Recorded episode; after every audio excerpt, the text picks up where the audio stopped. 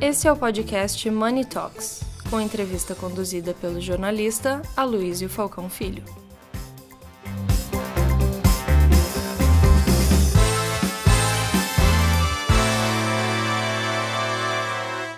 Bom, vamos começar, acho, pelo Felipe, dando uma visão um pouco mais global aí, depois a gente passa para os casos específicos Cici e depois Davi. Vamos lá? Claro, bom dia. Oh, todos 10 minutos sharp. Vou, vou fazer o meu melhor aqui. Um dos problemas, bom, primeiro, obrigado pela oportunidade de estar aqui conversando e aprendendo com vocês. É, um dos problemas de chegar cedo nos eventos para acompanhar os primeiros painéis é que você quer se proteger para não falar nada repetido, né? E aí você corre o risco também de ter que reinventar tudo que você tinha pensado para falar. E como o Mansueto fez uma exposição muito rigorosa e ampla sobre Brasil, obviamente os mercados reagem às condições objetivas, eu vou supor que vocês ouviram o Mansueto e capturaram tudo aquilo e vou falar de coisas que ele não falou. O que, que eu acho que eu poderia adicionar ah, em relação em relação àquilo. Dado que o panorama de Brasil, concordo exatamente com aquilo, as coisas estão melhorando, o juro vai cair, isso é bom para ativos de risco. Esse seria um corolário ali do, do que falou o Mansu, trazendo para o ambiente estrito de mercado de capitais. O que, que eu acho que talvez seja bastante importante, porque a gente é bastante provinciano, né? Ah, e acho que é, um, é, um, é o tal home bias, né? A tendência da gente atribuir aos fatores domésticos os nossos próprios investimentos, ativos passivos, até as razões para o comportamento da nossa economia, dos nossos mercados, das nossas ações. Eu acho que está por trás, a gente está vendo sim uma melhora de Brasil, né? Bovespa está em bull market, o dólar está aí 4,80, 4,75, o DI fechando todo dia. Mas tem uma questão subjacente que é o comportamento da economia global. Né? O, a Bolsa Americana também está em bull market. Ah, o México sobe 30% no ano. Então tem alguma coisa acontecendo aí explicando um pouco da performance brasileira. O dólar, inclusive, quem faz modelo de como você explica né, é, fatorialmente o comportamento do dólar, você chega a alguma coisa entre 70% e 80% da variação do câmbio, ela se deve ao dólar lá fora. Então a gente fica falando muito Brasil, Bolsonaro, é, a visita do Maduro, visita do Fernandes e tal, a gente se, se apaixona por isso, é natural que seja assim, mas na prática isso importa muito pouco. É muito mais ruído do que sinal. E o que está acontecendo lá fora? Eu acho que ajuda a explicar isso. Né? A gente começou uh, o ano. O Mansur foi muito feliz no que ele disse, né? Bom, a economia brasileira ela está muito mais resiliente do que todo mundo pensou. Se você me falasse há dois anos atrás que a gente ia tirar o juro de 2 para 14 no intervalo curto, como foi, a gente entrar em recessão, o mercado de trabalho ia reagir, né? Todo mundo ia pensar mais ou menos isso. E o que aconteceu é que a economia brasileira, que ia crescer 0,9, vai crescer entre 2 e 2,5 esse ano. E o mercado de trabalho, desemprego muito baixo tem algo na economia brasileira aqui que mostra que ela está forte e, o, e, a interpretação do Mansur é que isso se de, deriva das reformas que foram feitas nos últimos seis anos e da sinalização do Haddad que a gente não vai explodir tudo. Acho que parte disso é verdadeiro. Né? E parte disso, inclusive, foi reconhecida pela S&P. Mas tem parte disso também que é um fenômeno global. Na verdade, se você replicar o exercício para os Estados Unidos e falasse assim, olha, o juro vai sair de 0 para 5, o que, que vai acontecer com o mercado de trabalho? que, que vai acontecer com a inflação de serviços? Você esperar também que o mercado de trabalho americano fosse reagir. Né? Então, tu, há, há, alguns trimestres você vê lá o Drunken Miller, o Morgan Stanley, os, a pesquisa de ponta americana falando que você vai ter uma recessão.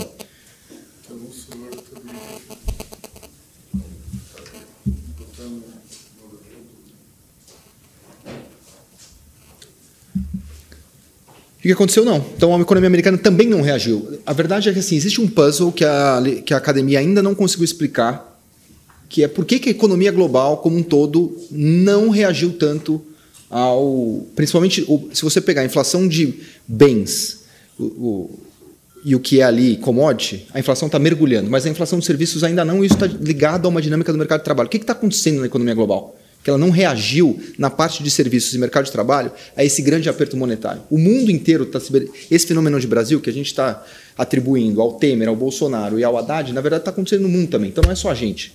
Tem algo mais aqui. Tem algumas hipóteses. Uma das hipóteses é que, olha, mudou de forma estrutural a dinâmica do mercado de trabalho. As pessoas agora, depois da pandemia, elas não querem mais trabalhar oito horas por dia, ela vai trabalhar meio período, aí a mulher vai ter que trabalhar outro meio período, o cara vai cobrir em casa e tal, fica aquela dinâmica, você precisava dois, duas pessoas para uma só. Então o mercado de trabalho mudou, tem uma nova configuração aqui, toda essa história do Great Resignation, Então o mercado de trabalho vai continuar forte a despeito do juro muito alto. Então a inflação provavelmente para frente vai ser mais alta e o juro real vai ser um pouco. O juro real vai ser baixo. O Fed vai cortar o juro, mas não tanto, porque a inflação não vai para 2, provavelmente ela vai ser 3, porque mudou de forma estrutural a dinâmica do mercado de trabalho. Isso pode estar acontecendo no mundo. Mas objetivamente a gente tem hoje o que o mercado está brincando com a, essa recessão americana é um pouco do esperando Godot, né? que é a peça do Beckett, que fica lá duas pessoas o tempo inteiro, falando assim, ah, vamos esperar o Godot ali no ponto de ônibus e tal. Ah, hoje o Godot não veio, mas amanhã ele vai passar lá em frente à igreja, então vamos lá na frente da igreja, o Godot, você passa a peça inteira esperando o Godot e o Godot uh, nunca chega. Então a cara da recessão americana é essa. Então a recessão que viria virou um esperando o Godot, ela não vai vir nunca. A gente está esperando algo que não vai acontecer. Porque, de alguma maneira, agora a gente está tendo um boom de inteligência artificial, que você pode dizer, ah, isso aqui tem uma hype, esse preço de NVIDIA não é esse preço, isso aqui está caríssimo, mas objetivamente a BCA comparou a inteligência artificial com a revolução agrícola. Não foi nem com a revolução industrial. Ela falou, o que vai acontecer em termos de produtividade global com a inteligência artificial assemelha-se somente à revolução agrícola. Isso está falando da transição do paleolítico para o neolítico, aquilo que o Harari define como o início da civilização. É um pouco dessa magnitude o que pode acontecer para frente, então talvez a gente seja salvo por ganhos de produtividade vindos da, da inteligência artificial. O juro começa a cair em algum momento no ano que vem, então os lucros vão aumentar, então beleza, dá para comprar a bolsa americana. E isso faz o rally da bolsa americana e isso puxa mercados emergentes como um todo, que foram alejados do capital financeiro internacional nos últimos 10 anos, porque o emerging tech americano, ele capturou o que era o dinheiro de emerging markets. Então, essa toda ascensão que só subia a Nasdaq, isso sugou boa parte do dinheiro internacional. Então, isso aqui é importante no mundo. E a outra coisa muito importante no mundo que está acontecendo, e a gente já tangenciou aqui de forma lateral a, a questão, mas só para formalizar e estruturar um pouco o raciocínio, você está tendo um pouco dessa questão geopolítica que passa a ser muito importante, geopolítica barra militar, em que ninguém quer mais depender do coleguinha russo nem do coleguinha chinês nem do indiano, que é próximo do russo. Então a gente vai ter que reorganizar essas cadeias produtivas globais. Vamos fazer o nearshoring, vamos fazer o friendshoring. E o candidato mais óbvio a capturar essa história, quem está longe de conflito, opa, América Latina e o México, mais obviamente, por conta da proximidade americana. Vamos construir fábrica de chips uh, no Arizona, mas vamos construir um pouquinho ali na fronteira do México. Então, por isso, o México, so, o México sobe 30% no ano. Então, assim, o México é legal? O México é legal, mas também não é tão melhor que o Brasil assim. Deve sobrar um pouquinho de uma rebarba para o Brasil nessa história toda, de nearshoring e friendshoring. E o México é cooptado, capturado em grande medida pelo narcotráfico. Então não é que o México também seja uma grande maravilha. Então, Brasil e México como os grandes beneficiados, o México mais que o Brasil, mas o México já andou. O Brasil não andou. Então, tem uma dinâmica interessante de, de, de Brasil em termos globais. Sobre o Brasil, que o Mansueto não falou, que eu acho importante a gente falar, rapidamente para não consumir muito tempo, o Brasil de uma perspectiva estrita de mercado agora, porque ele não, não penetrou isso. O Brasil ele é ainda barato, ele estava muito barato no começo do ano. Ele é ainda barato. Se você pegar ah, dois indicadores muito clássicos, um que é o preço-lucro de, de, bolsa, ah, você está hoje perto de 10 vezes, a média histórica desse negócio é 12,5 vezes. Então a gente está cerca de 25% mais barato do que a gente é historicamente. Um desvio padrão do que a média histórica brasileira e a gente deve começar a ter revisão de lucro para cima, porque o, juro vai cair mais do que a gente esperava, a economia está mais forte do que a gente esperava. Então você vai ter o preço-lucro provavelmente subindo e o lucro subindo também. Então, para o preço-lucro subir com o denominador subindo, o preço tem que subir muito. Então, essa ideia de que a bolsa teria muito para subir. O outro indicador clássico que a gente olha muito, o meu mestrado é em prêmio de risco. Então, esse é um negócio que eu gosto muito de olhar, que é o Equity Risk Premium. Quanto que a bolsa deve estar pagando em excesso frente à renda fixa. Hoje esse negócio está em 4,6, historicamente ele é 2,9. Então, tem um excesso de retorno esperado na bolsa maior. É claro que vai ter sempre excesso de retorno esperado na bolsa, né? Você só vai comprar bolsa se você acha que você vai ganhar mais do que na renda fixa, porque a bolsa tem mais risco. Então, só que esse excesso de retorno esperado na bolsa hoje, ele também está um desvio padrão acima da média histórica. Então a bolsa parece que está atrativa. Num momento em que ninguém tem bolsa. Porque desde julho de 2021, do tal meteora do Paulo Guedes, todo mundo viu que a inflação começou, o fiscal virou uma grande incerteza, o governo Bolsonaro foi para o populismo para ganhar a eleição e o Lula estendeu o populismo. Aquele negócio teve uma perspectiva horrorosa monetária, o juro sai de 2 para 14 e o fiscal piora. Todo mundo vendeu bolsa, foi comprar LCI, LCA, CDB pessoa física só fez isso. Esse foi o playbook da pessoa física de julho de 21 até agora. pessoa física está vendendo até agora, está diminuindo o resgate, mas ainda é só essa dinâmica. Pessoa física totalmente fora de bolsa. O gringo, Brasil virou um palavrão lá fora, durante toda aquela beligerância contra a Amazônia e tal. Isso pega principalmente fundo europeu. Então, certo ou errado, não importa muito, mas assim, objetivamente, o Brasil estava alijado do capital internacional, das grandes discussões. Você puxava lá na Blackstone, ah, vamos falar de Brasil, se ninguém tinha vergonha de levantar a mão nos últimos anos. Agora não, esse assunto, a gente goste ou não, critique ou não, o Lula é querido pela comunidade financeira internacional. Pode ser errado, mas é o que é. é... E fundo multimercado brasileiro não tem muita bolsa também. Tava todo mundo, inclusive short em bolsa brasileira, está fechando short agora. E quem tá, começou a comprar um pouco mais foi a Verde. Fora isso, você não vê ninguém pesado em bolsa. Então você tem um valuation barato, você tem uh, uma posição técnica que a gente chama razoável ainda. O mercado melhorou, é, piorou um pouquinho a condição técnica, porque deu uma zerada nos shorts, mas ainda está interessante. Então, Brasil barato, ninguém tem muita bolsa e o mundo que nos ajuda. Essa é a primeira mensagem. E um comentário muito breve é, de longo prazo, que eu acho que eu, eu, todo mundo ficou muito preocupado com essa pesquisa do censo. Quero trazer a perspectiva do Janete aqui sobre isso. É, sobre esse crescimento populacional, que você sai dessa pirâmide, dessa pirâmide para uma forma mais de cogumelo, como é que você sustenta todo mundo que ficou velho?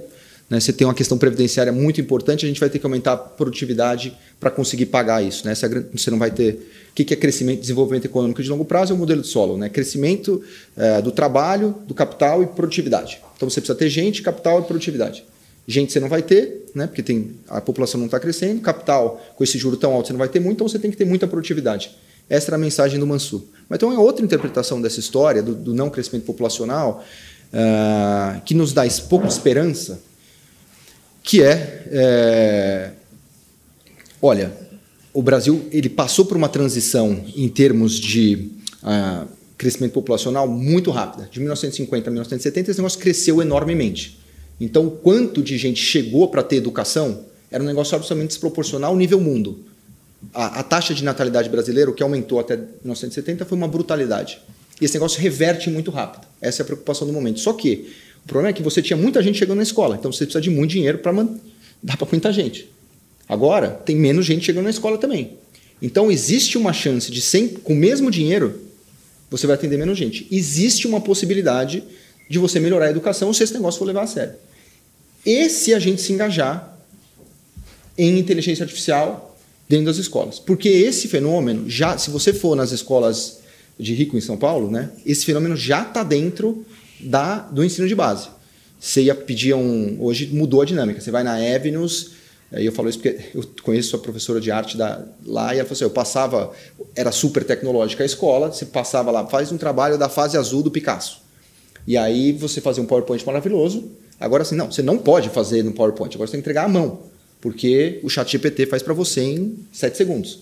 Então a dinâmica está mudando completamente do ensino e isso também é uma possibilidade gigantesca de uma vez estabelecido isso da forma que é exponencial, tem uma possibilidade de você mudar a educação no mundo inteiro, ter um ganho de produtividade enorme e isso também acontecer no Brasil. Então tem uma possibilidade interessante de longo prazo aqui, associada a, é, foi muito bem colocado aqui pela Sila no primeiro painel também, de você ter esses governadores é, também emergindo como eventuais potências eleitorais para 2026.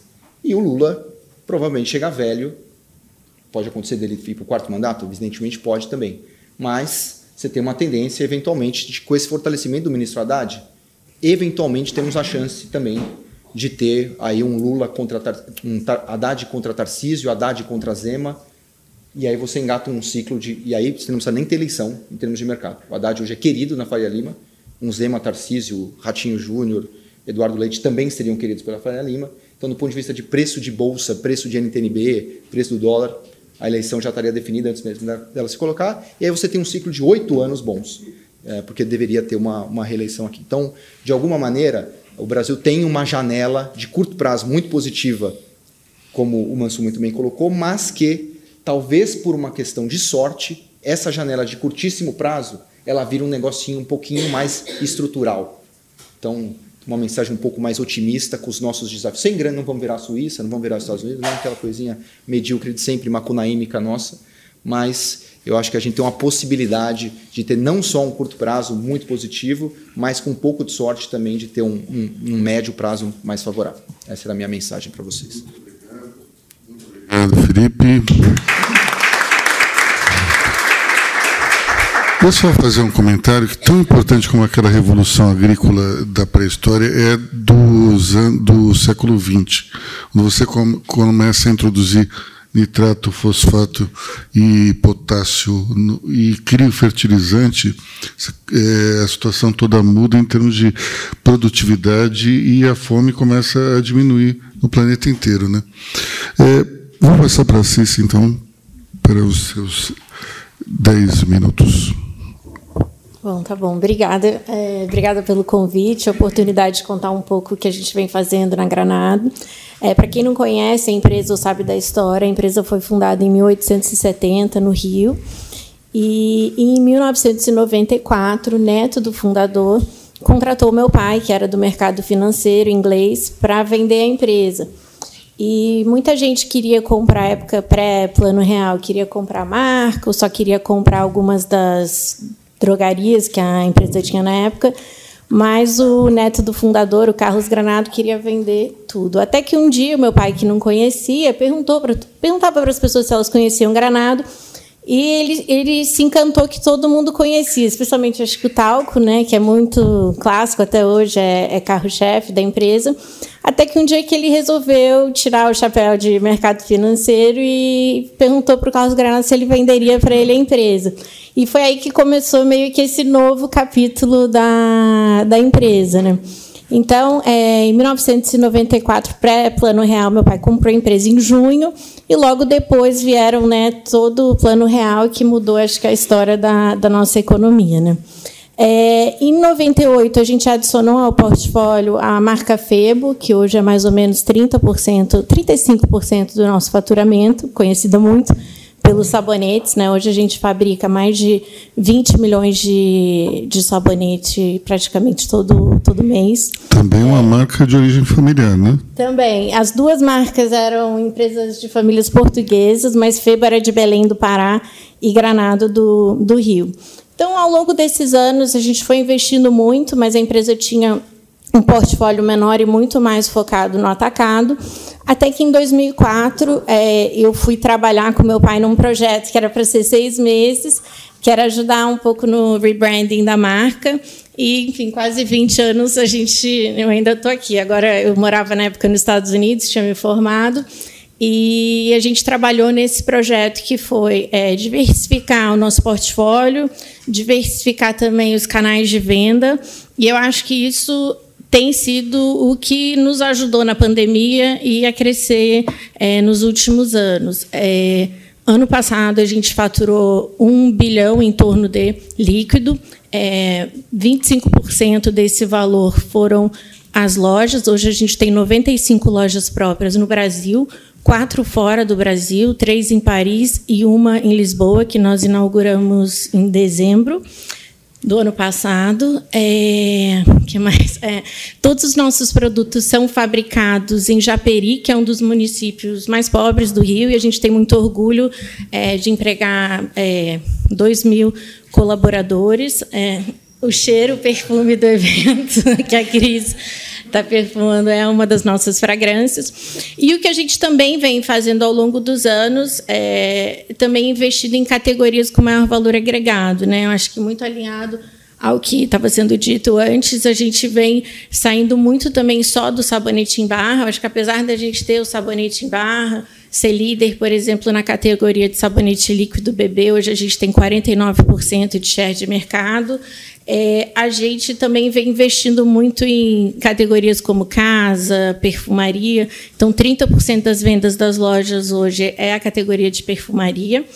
É, em 2015, essa fábrica que eu mencionei em Japeri ficou pronta e a gente tinha uma dívida muito alta, então a gente acabou buscando algumas oportunidades. Então, hoje, 30%, 35% da empresa é de uma empresa. A gente acabou achando um sócio, né, que é a empresa espanhola PUT, PUIG.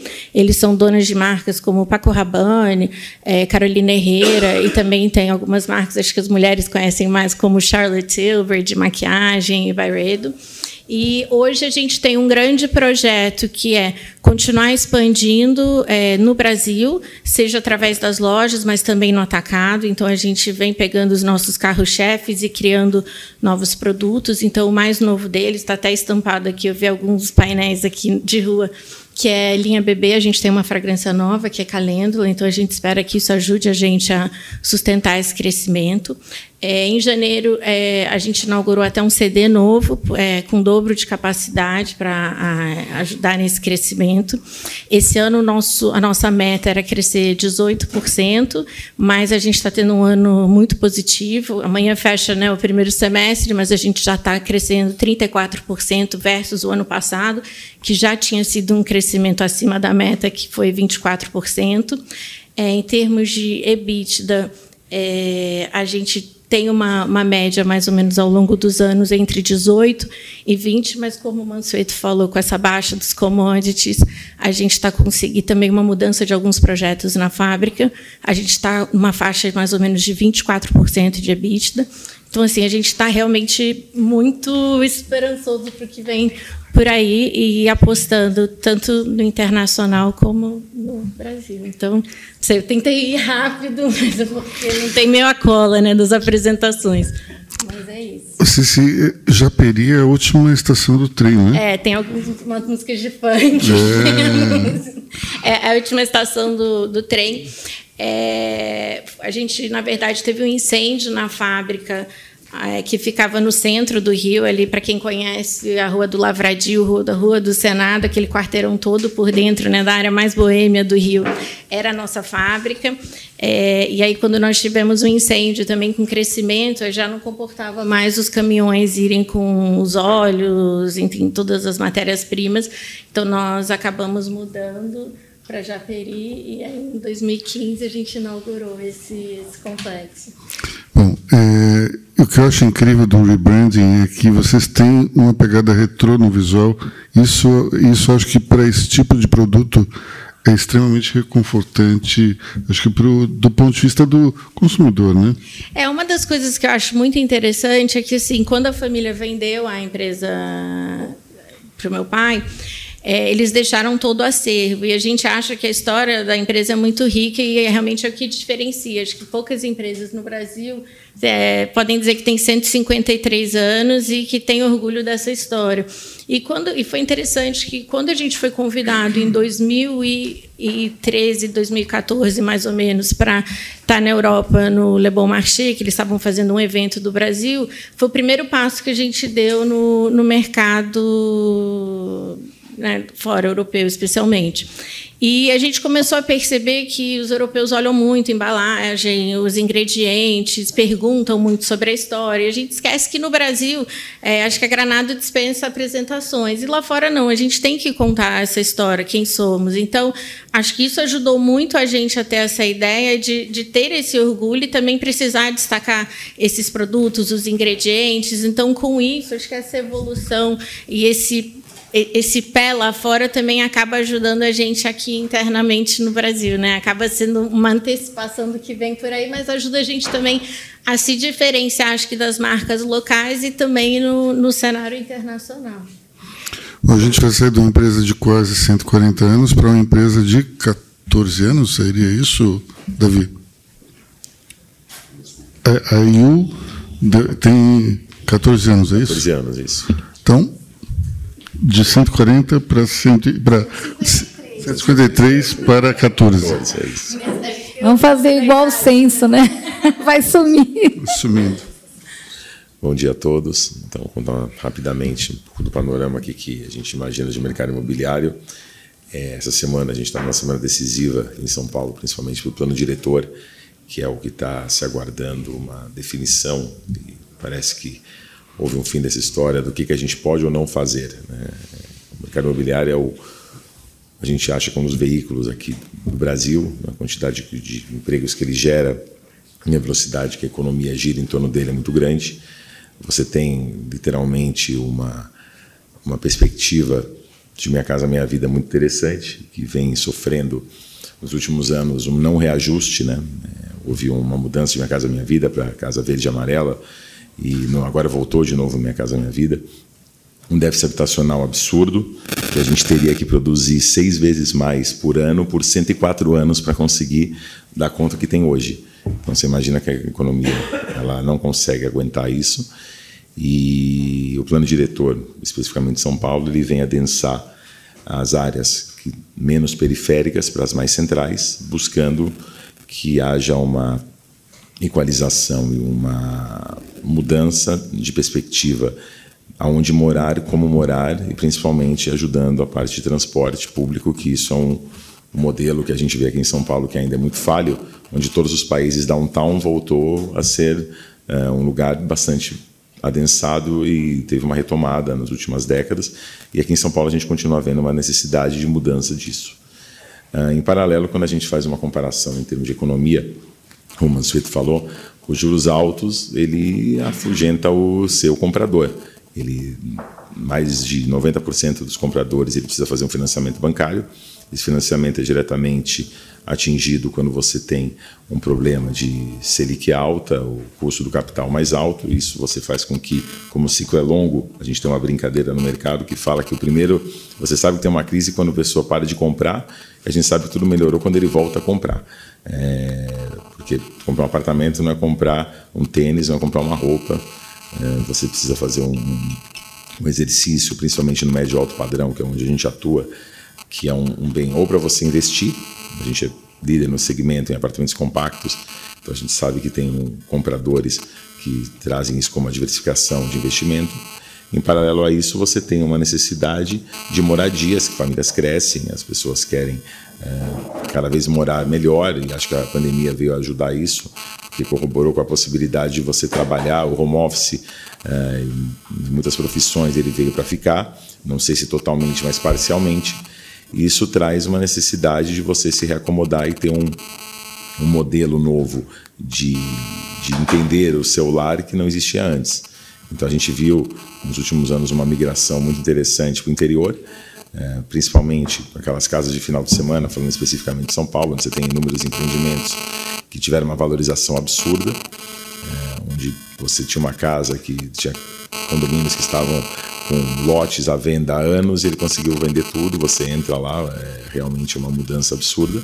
E aqui em São Paulo, quando você faz especificamente sobre médio alto padrão, você vê preços, como o Mansueto falou, de valores de metro quadrado que se mais imaginou que poderia chegar 50, 60, vai ter um lançamento agora 80 mil reais o metro quadrado. A gente tem até uma comparação é, muito interessante com Leblon e Ipanema no Rio, que sempre foram os metros quadrados mais caros, Delfim Moreira uh, e Vieira Soto, que eram valores que a gente nunca imaginou que São Paulo ia chegar e a gente passou, e a gente passou e continuou passando. É, os terrenos estão mais caros, comprar terreno não é fácil. O plano diretor ele colabora um pouco com a questão do, da altura dos empreendimentos que você pode aumentar um pouco. Em contrapartida, você tem uma perda daquele puro compacto de 25 metros para você ter que fazer vaga de garagem. Então, você acaba tendo que aumentar o, o tamanho do apartamento para 36 metros. Existe um, uma dificuldade de você conseguir entender o mercado, quantos lançamentos e cadê o seu comprador. Tá? Isso a gente coloca todo mundo aqui está andando em São Paulo e vê a quantidade de lançamentos no jornal e quantas gruas e quantos tapumes você tem. É, existe uma pergunta que a gente se faz muito, existe inclusive uma inteligência de mercado que é contratada por todas as empresas. Quantos compradores você ainda consegue atingir a 40, 50, 60 mil reais o metro? A gente fala de bairros como Pinheiros, Vila Madalena, que eram bairros a 10, 12, 15 mil reais o metro, tem lançamento a 25, 30 mil reais e continua vendendo. Tá? É, comparação da IU do ano passado para esse, a gente está vendendo 27% a mais. É, a gente vem crescendo, ano de 20, 21, 22. A pandemia ela trouxe um modelo digital. Digital, você consegue começar e terminar sua venda 100% digital. Então você visita virtualmente o apartamento, você tem todas as perguntas para os corretores que se qualificaram para responder assim. Existe toda uma aquisição, você assina todos os seus documentos digitalmente e chega a ser números impressionantes de 30% dos compradores não serem de São Paulo. E desses 30 a 20% nunca pisaram no empreendimento. Então, é uma coisa improvável que se falava antes. Como você vai comprar um bem de 600, 700, 1 milhão de reais, 1 milhão e meio de reais sem você visitar? É, e isso faz com que a gente veja que está mudando demais. Existe um, um, outro modelo que a gente entende é, que financeiramente a gente tem que fazer a conta da renda, né? Quando você tem uma Selic, a gente brinca que todo mundo é jurista. Você bota o dinheiro no banco e você fica com juros. É, isso não é perpétuo e no médio e longo prazo isso tende a mudar, porque começa a ter uma casa de um dígito, você começa a ter que buscar alternativas e agora a gente está vendo essa retomada é, de pessoas uma qualificação maior, entendendo que você tem que pensar nos próximos cinco anos e tendo uma mudança bastante grande no que diz respeito quem é a qualidade do seu comprador. É aquele comprador que vai pagar melhor, é o comprador que paga mais rápido, ele está enxergando que ele vai ter que fazer alguma movimentação de renda fixa para entrar numa economia real, onde ele vai buscar é, um aluguel, uma valorização do imóvel, apesar de estar caro em muitas regiões, e eu como incorporador digo que está caro mesmo, porque não é simples você achar um comprador com uma renda compatível, principalmente numa taxa de juros como essa. Então, você enxerga que as famílias estão endividadas, a gente entra muito nessa uh, situação de entender o imposto de renda, os extratos, da onde vem esse dinheiro, e você começa a ter um panorama não muito agradável de entender que a população como um todo, ela viveu nos últimos três anos mal. Ela foi tentando dar um jeito de chegar até aqui, uh, sendo que as empresas elas tentaram investir, ou não tentaram demitir, ao mesmo tempo, aqueles bônus estratosféricos, ou como foi falado aqui, a bolsa de valores, ela deixou a desejar. Muita gente entrou naquela empolgação em 19, 20, aquele boom de IPOs, eh, onde todo mundo ganhava dinheiro, não sabendo nem o que estava comprando, e eles tiveram uma perda significativa de 70, 80% do que tinha lá dentro. E agora as pessoas estão um pouco mais receosas de fazer esses movimentos que compram risco. É, o imóvel continua sendo um bem como os portugueses falam, centenas de anos o imóvel ainda está lá. E é o que acontece. Uh, aqui existe, em São Paulo, especificamente, uma diferença muito grande de imóvel novo e imóvel usado. Estava, inclusive, conversando com a Sila no começo, ela perguntou, mas o que, que vale a pena? E essa é uma pergunta muito complicada, porque dependendo do bairro, você tem um usado ao lado do novo com a mesma metragem, um está 10 mil reais o um metro, outro 30. É, vale? Não sei. É, prefiro ser sincero e dizer que muitas vezes é impossível você fazer uma, uma, um entendimento e uma quantificação de como que você e até quando isso vai absorver. É, todo mundo quer morar bem, todo mundo quer morar é, confortável e as áreas comuns, os prédios, tendem a ser cada vez mais atrativas para as pessoas diminuírem onde elas estão morando, mas aumentarem o convívio social. É, esse convívio social entra numa, numa roda hoje muito interessante, porque é, especificamente a IU e projetos que a gente participa, é um público jovem. É um público jovem que não é mais tão jovem. A gente vê compradores de 50, 60, 70 anos querendo ir para apartamento de 80, 90, 100 metros e saindo de 300, 400 metros. Porque ele não precisa mais daquilo, ele quer ter uma boa piscina, quer ter uma boa academia, quer ter uma área comum interessante, quer ter segurança, quer um condomínio mais baixo. Isso acaba corroborando para poder que, fazer isso se realizar. Outro aspecto interessante do mercado imobiliário como um todo, a gente está enxergando agora o, o senior living, né, que é um a população está envelhecendo, o censo inclusive veio a colaborar com isso, e a gente tem aqui muito pouco explorado esse segmento. Tá? A gente não entende que todos nós vamos envelhecer, a gente precisa de assistência, nós precisamos é, de uma moradia adequada para que a gente possa estar com conforto fazendo isso. Eu acho que vai vir nos próximos anos uma grande quantidade de gente fazendo desenvolvimento é, de empreendimentos onde você não é um, um, lugar de cuidados, mas e sim de moradia compartilhada com a terceira idade. Onde você vai ver no mesmo prédio jovens, é, pessoas da meia idade, idosos, convivendo em espaços adaptados a todos. Eu acho que isso veio para ficar em bairros onde a gente atua, que é médio alto padrão, Vila Madalena, Jardins, Pinheiros, uh, Vila Mariana, Climação, onde você tem próprios moradores do bairro que são bairristas, eles querem continuar, mas eles querem sair do que, que se enxergava lá atrás como uma possibilidade de eu vou reformar meu apartamento, a minha família diminuiu. E hoje você enxerga que as pessoas, inclusive os jovens, eles não querem estar fixo e presos a lugar nenhum. Então existia aquele sonho do eu vou morar sozinho, comprar meu apartamento, depois eu vou casar e vou para um apartamento maior. Não, eles querem alugar, eles têm uma, uma vontade de serem livres. Então, se eu estou trabalhando em Alphaville, por que, que eu vou morar nos Jardins? E se eu vou trabalhar na Paulista, por que, que eu vou morar na Vila Mariana? Se eu posso morar perto, walk distance do, do próprio empreendimento. E você acaba tendo a oportunidade de conseguir criar dentro do próprio segmento novas oportunidades de se reinventar. É, eu acho que a gente vai ter anos bastante bons Acho que a partir do final desse ano, do próximo ano, a gente começa a ver o mercado imobiliário, principalmente quando você olhar os meus pares na bolsa, eles perderam muito dinheiro, eles estão valendo em valores uh, de múltiplos inacreditavelmente baixos. Tá? Tem você fazendo uma análise do mercado financeiro barra mercado imobiliário, uh, a quantidade de oportunidades que você tem dentro do mercado imobiliário para poder diversificar seu patrimônio, tem muito poucos mercados que você pode fazer isso. Então, acho que aí é um caminho que você acaba encontrando coisas boas para poder desenvolver. Então, então a curiosidade que eu tenho, esse, esse mundo aí do, do apartamento de 25 metros, 36 metros, a gente está falando de que faixa etária?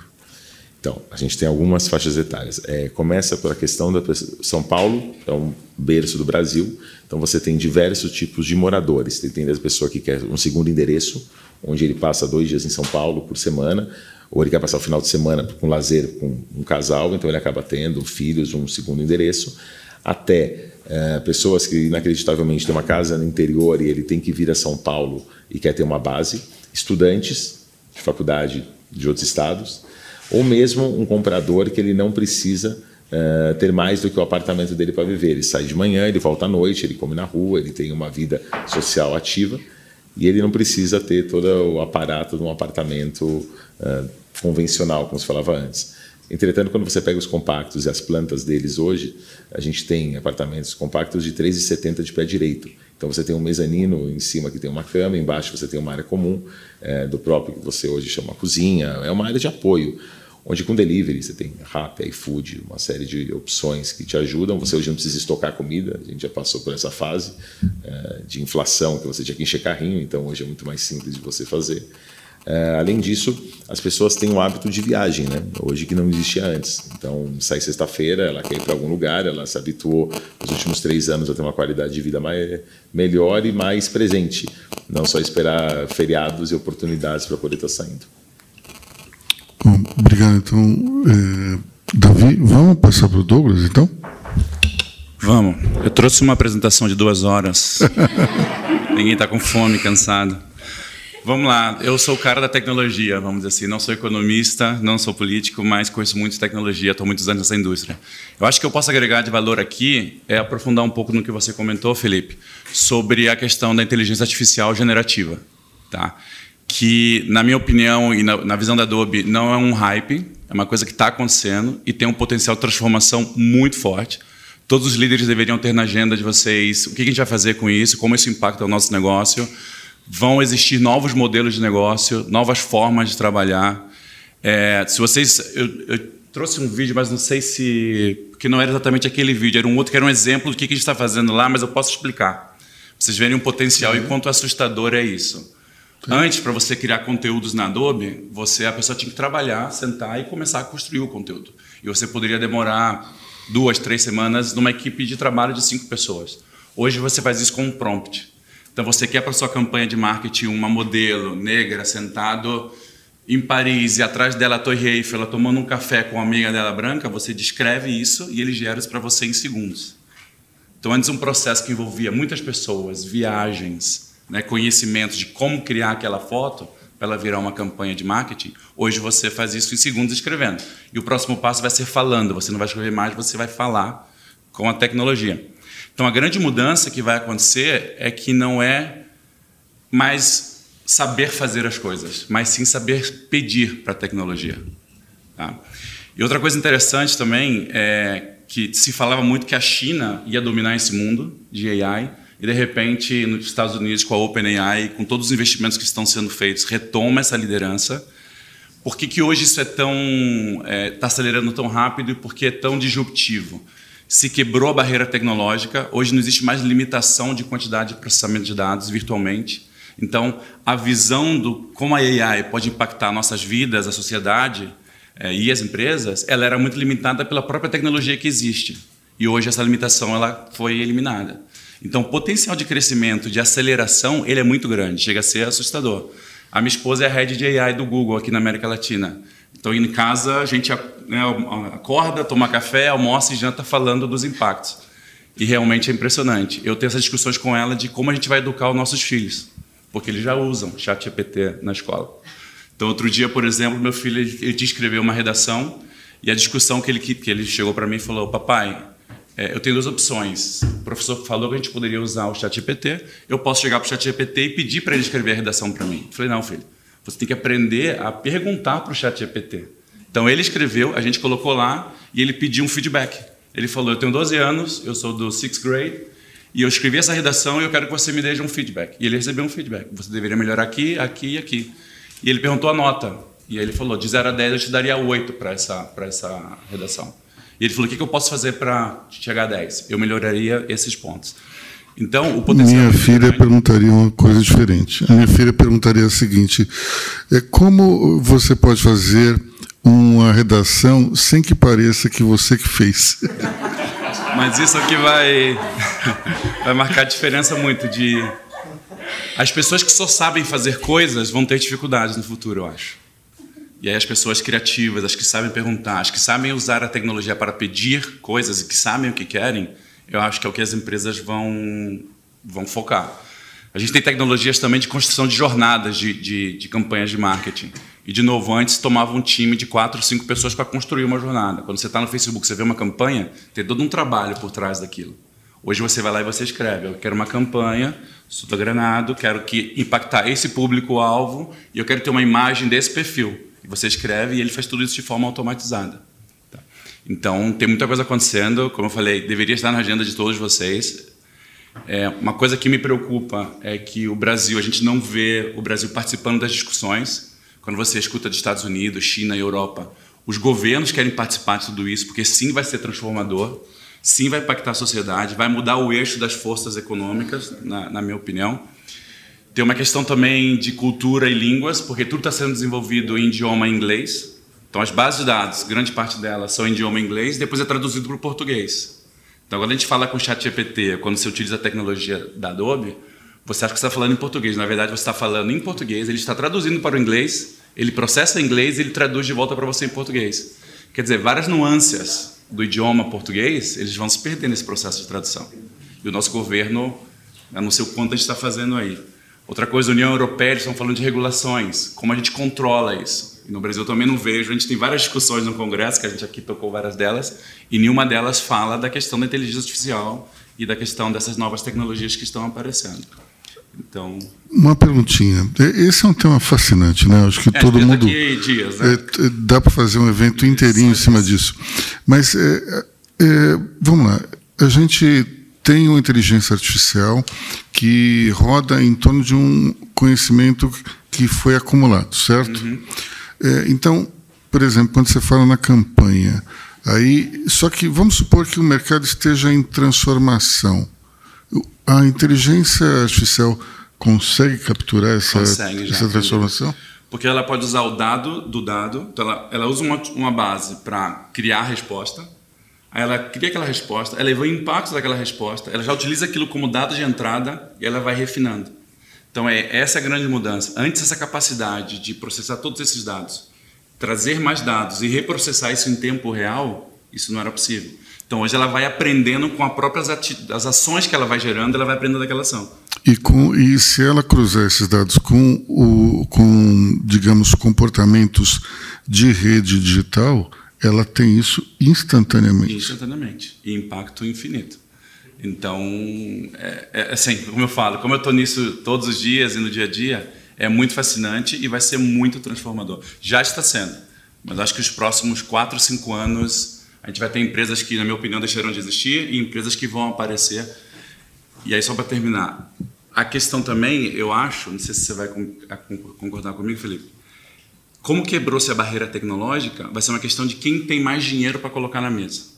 Essa é a minha visão. Então, a Microsoft, faz algum tempo, anunciou um investimento na OpenAI de 10 bilhões de dólares. Do nada, 10 bilhões. É, a Adobe está investindo alguns bilhões também nisso. Então, a empresa que vai liderar todo esse contexto é aquela que tem mais dinheiro para conseguir acelerar essa evolução. Porque a limitação tecnológica ela foi eliminada. Então, é uma questão de quem tem dinheiro e a visão para colocar na mesa. Mas você acha que é uma coisa Betamax e VHS? Quem conseguir conquistar o mercado vai ser a linguagem dominante ou tem espaço para várias linguagens? Eu acho que ainda está por definir, ser definido isso. Porque a OpenAI chegou com o ChatGPT, o Google tem o que eles chamam de Bard, ninguém fala de Bard, o Google era a grande marca do mundo, tudo que acontecia de novo vinha do Google, certo? De repente aparece uma empresa dos Estados Unidos que ninguém conhece, chamada OpenAI, lança uma tecnologia em novembro, e foi a tecnologia com maior adoção na história das tecnologias. Em dois meses eles conseguiram 100 milhões de usuários. As outras comparações eram de 10 anos, Netflix acho que foi 10 anos, é, 5 anos. Então, o Google está tentando fazer o catch-up. Já que você falou em Google, eu vou juntar com o autor que o Felipe falou, que é o Yuval Harari. Ele eh, dizia que, em um dos livros, ele fala que uma das tendências é o ser humano utilizar um chip no cérebro. Isso pode causar, digamos, é, dois tipos de seres humanos: aqueles que vão é, conseguir multiplicar sua capacidade cerebral e aqueles que não. Eu, particularmente, discordo, porque a lógica do capitalismo é justamente você baratear tudo. Então, mesmo que isso ocorra por algum tempo, logo depois, se isso todo mundo, se houver um chip, todo mundo vai usar o chip em algum momento. Isso aconteceu com isso aqui, por exemplo. Acho que é uma visão tanto quanto preconceituosa do capitalismo. É, mas é, eu só usei esse exemplo para dizer o seguinte: o Google ele eliminou a nossa capacidade, a nossa necessidade de lembrar das coisas. Então, isso quer dizer que a inteligência artificial pode eliminar a nossa capacidade de pensar sobre as coisas? Quem sabe? Aí eu acho que vai ser como cada um de nós vai reagir à inteligência artificial. E o que vai marcar a diferença das pessoas são aqueles que conseguem ir além da inteligência. Porque é o que você falou, ela vai democratizar muitas coisas. Então, por exemplo, se eu sou uma pessoa que eu sou criador de conteúdo, só o que eu sei fazer é criar conteúdo, a tecnologia vai te substituir. Mas se você é criativo, se você sabe pedir o conteúdo, se você sabe entender o contexto de negócio, onde aplicar aquele conteúdo, a tecnologia não vai fazer isso. Uhum. Então a diferença vai ser fina ali, vai ser bem estreita, eu, vai existir. Eu, eu acho que a gente já está com o horário meio estourado, não é isso? Já estamos totalmente estourados, né? Estamos bastante estourados. Então eu, eu só vou encerrar com uma observação é, que é a seguinte: é, quando toda vez que eu, estou, que, eu, que eu estava diante de um projeto editorial é, e eu era inundado de pesquisas, as pessoas mostravam pesquisas sobre o que o leitor queria. E eu vinha sempre com uma proposta que era um, diferente daquilo que a pesquisa dizia. E daí sempre me perguntavam por que, que você fez diferente da pesquisa? E eu dizia o seguinte: porque eu não quero dar ao leitor aquilo que ele quer. Eu quero dar ao leitor aquilo que ele quer, mas ainda não sabe o que quer. Isso é criatividade. Então, é, eu acho que do mundo jornalístico, esse vai ser o grande desafio daqui para frente com inteligência artificial. Né? Bom, eu queria agradecer a todos, passar a palavra para Cris Falcão. O vídeo, Douglas, nós vamos fazer o seguinte: ele, ele vai estar tá nas transmissões, mas a gente vai passar para todos que estiveram aqui hoje, porque o impacto né, da tecnologia realmente é muito importante em qualquer momento, mas nesse momento de desafio e de disrupção, eu acho que vai ser bacana compartilhar. Então, a gente tentou passar mas ele não está, por é alguma razão, um não está abrindo. Para as pessoas verem o potencial é. que é. E é só o início. A gente desenvolveu isso há seis meses atrás. Eu imagino isso daqui a cinco anos. Então acho que é legal ver esse vídeo que você fica bem impressionado com a capacidade do que já existe. Então, daqui, quando o pessoal retornar do almoço, vamos estar com os vídeos. então, meus caros, muito obrigado. Uma salva de palmas para os nossos palestrantes.